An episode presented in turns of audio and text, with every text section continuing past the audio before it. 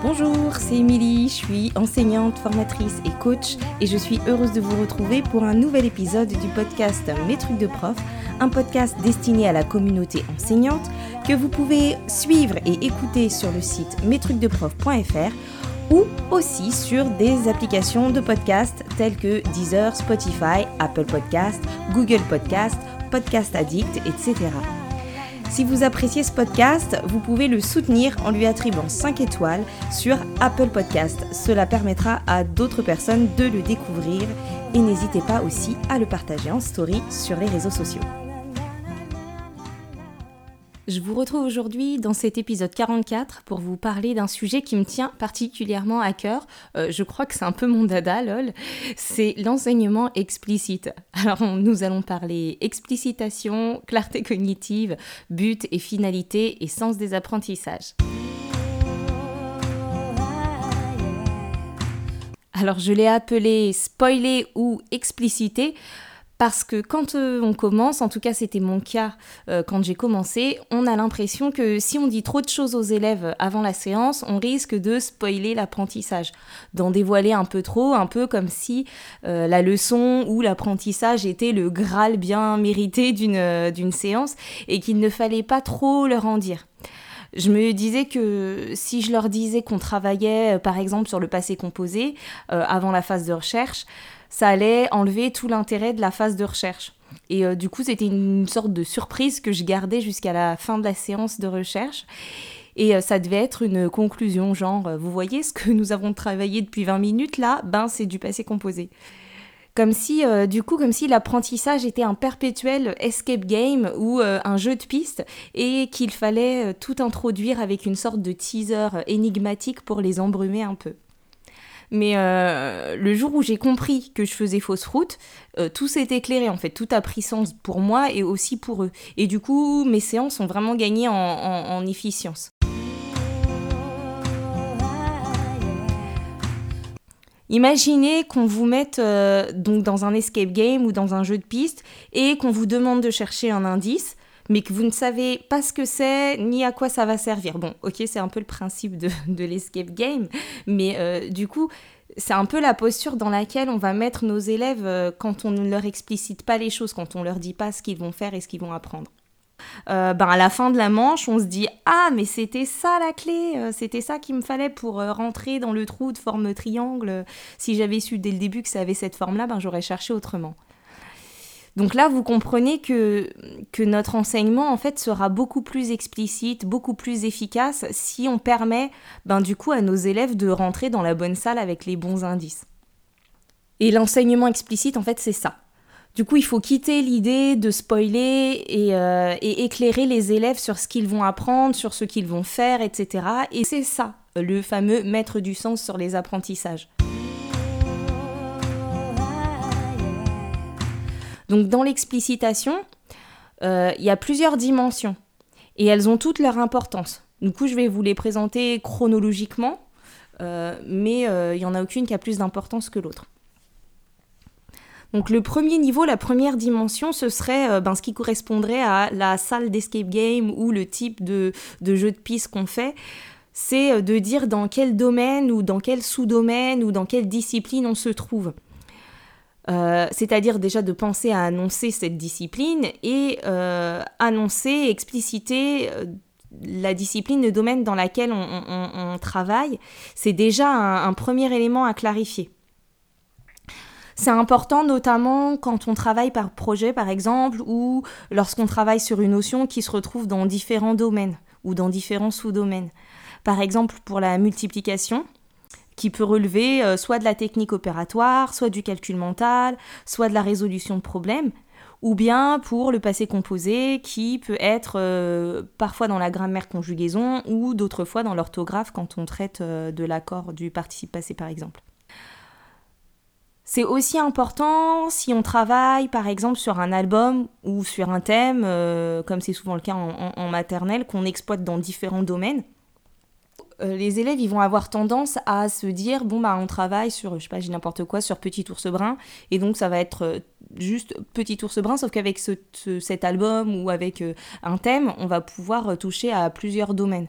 Donc c'est important de leur dire avant de parler de Petit ours brun, si on prend cet exemple-là, c'est important avant de leur dire ben qu'est-ce qu'on va faire avec Petit ours brun, qu'est-ce qu'on va apprendre le premier niveau, donc, c'est de pouvoir dire aux élèves, eh ben, maintenant, nous allons faire de l'orthographe. Et l'orthographe, ça fait partie du français, et c'est quand on apprend à écrire correctement les mots. On peut faire aussi pareil en maths. Euh, nous allons faire du calcul mental et c'est différent du calcul posé parce que là on va compter dans notre tête et que c'est pour ça qu'il y a le mot mental, etc. Du coup c'est vraiment mettre du sens sur les mots de l'école. Ça peut être aussi en sport. Euh, le sport ou l'activité que nous allons faire aujourd'hui, eh bien c'est un sport collectif où ça nous sert à travailler euh, telle faculté, à développer telle faculté, etc. Bref, vous avez compris, du coup, ce, premier niveau, en fait, sert à expliciter les mots de l'école. Et expliciter les mots de l'école, eh ben, ça va contribuer à lutter contre les malentendus scolaires. Quand on n'annonce pas ça clairement, on va creuser les écarts entre ben, les élèves, ceux qui sauront, euh, sans que l'enseignant ne l'ait dit, euh, ce qu'il en retourne, euh, qui comprendront tout seuls les tenants et les aboutissants, et les autres. Et puis on se retrouve aussi dans des situations où parfois ben, on va poser une question, euh, je sais pas, sur de l'histoire ou de la géographie ou n'importe quoi, et puis les, élèves ils vont répondre complètement à côté. Parce qu'en fait, euh, ça aura pas fait écho aux bonnes choses dans leur tête et qu'ils ne sont finalement pas dans la bonne salle de l'escape game. Le second niveau d'explicitation, c'est de la métacognition c'est une phase indispensable et là c'est le fait de permettre à un apprenant de prendre conscience de ce qu'il apprend. Donc en classe, c'est dire aux élèves ce qu'ils vont apprendre, ce qu'ils doivent apprendre, euh, ce qu'ils savent déjà faire ou ce qu'ils vont devoir euh, savoir faire ou pouvoir réutiliser, euh, ce sur quoi ils vont pouvoir s'appuyer pour faire ce nouvel apprentissage.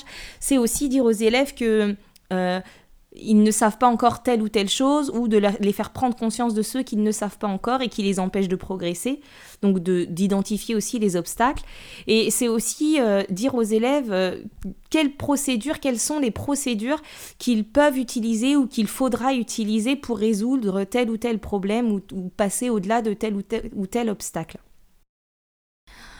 Dans cette phase, donc, on va aussi préciser aux élèves ben, s'il est question de faire un nouvel apprentissage ou une révision, ou s'il est question de s'entraîner, ou si c'est une phase d'évaluation, parce que ça aussi, c'est quelque chose qui doit être clair pour eux. Personnellement, moi je la fais apparaître sur toutes mes fiches de prep euh, comme une phase, euh, une phase euh, qui fait partie intégrante du, lancement de la séance et je l'intitule clarté cognitive. normalement la clarté cognitive ça, ça ne s'utilise que pour les concepts, mais voilà moi je, l'appelle comme ça et je la formule toujours entre guillemets et je la formule toujours entre guillemets en réfléchissant à comment je vais le formuler aux élèves pour que ce soit clair pour eux.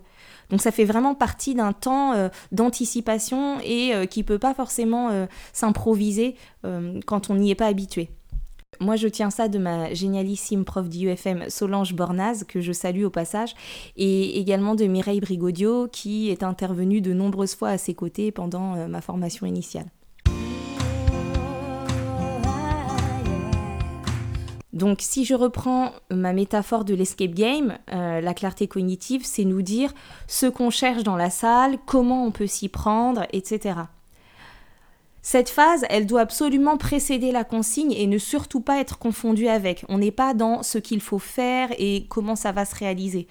Il ne s'agit pas d'expliquer aux élèves le déroulement de la séance ni ses modalités. D'ailleurs, euh, j'en profite pour vous dire que si vous annoncez un peu trop tôt euh, euh, les modalités comme un travail en binôme par exemple, plus personne ne vous écoutera. Donc voilà, c'est comme si vous distribuiez les ballons en EPS avant de donner la consigne. Donc cette phase, elle est vraiment primordiale et elle est même décisive pour toutes les notions euh, abstraites. Et elle est également décisive euh, pour les élèves prioritaires, les élèves en difficulté, pour les élèves euh, issus de, des milieux populaires et donc notamment en éducation prioritaire.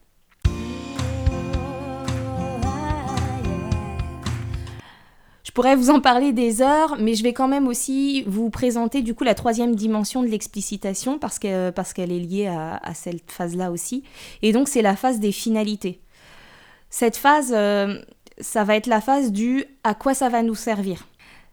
Ça peut être du court, moyen ou long terme. Et dans l'escape game ou dans le jeu de piste, ce serait le fait de savoir ce qu'il y a à l'issue du jeu. À quoi vont nous servir les indices qu'on glane dans chaque manche et où on va? À quoi ça nous mène? Donc par exemple, ça pourrait être euh, ce que nous allons faire aujourd'hui vous aidera à mieux écrire quand vous écrivez, à savoir comment écrire tel ou tel mot, etc. Ou bien ça pourrait être aussi euh, la technique de calcul mental que nous allons découvrir aujourd'hui vous permettra de compter plus vite euh, ou vous apprendra comment ne pas compter sur vos doigts.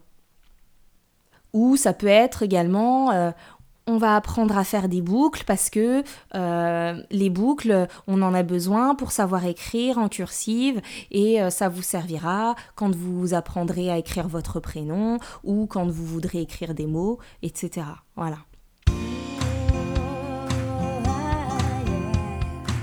Voilà, je vous ai présenté euh, en gros les trois aspects indispensables à traiter pour aller vers un enseignement euh, plus explicite. Et euh, cela est valable pour n'importe quelle séance, pour n'importe quelle discipline, de la petite section de la maternelle à la formation d'adultes en passant par le collège et le lycée. Donc si on récapitule les trois ingrédients, j'ai envie de dire, d'un enseignement explicite, où on annoncerait clairement les buts et les finalités des enseignements, il y aurait un, le fait d'annoncer clairement le domaine ou le sous-domaine ou la discipline euh, dans laquelle on va s'inscrire en expliquant ses spécificités par rapport à une autre. La deuxième chose, ce serait de dire explicitement aux élèves le but de l'activité, ce qu'ils vont apprendre, si c'est nouveau, s'ils ont déjà des savoirs sur lesquels ils peuvent s'appuyer, etc. Et le troisième niveau, ce serait de pouvoir euh, annoncer aussi les finalités et donc de dire à quoi ça va nous servir à plus ou moins long terme. J'insiste bien sur le fait que cela peut se faire dès la maternelle et je vous invite euh, à le faire apparaître sur vos fiches de préparation et à y réfléchir en amont. Et euh, ça va aussi nécessiter de savoir se fixer des objectifs clairs, des objectifs précis et des objectifs spécifiques à chaque séance. Et ça, ce sera l'objet d'un prochain épisode. Voilà, l'épisode est terminé. J'espère qu'il vous aura parlé. Euh, je vous invite à le partager avec au moins un enseignant ou une enseignante, soit par SMS, par mail, par WhatsApp, en story, avec un pigeon voyageur, comme vous voulez. Je propose aux enseignants, aux directeurs, aux différents personnels de l'éducation nationale des séances de coaching individuel en présence ou à distance et vous trouverez toutes les infos et la fiche de contact sur le site mestrucdeprof.fr rubrique coaching. Voilà, je vous dis à bientôt pour un prochain épisode.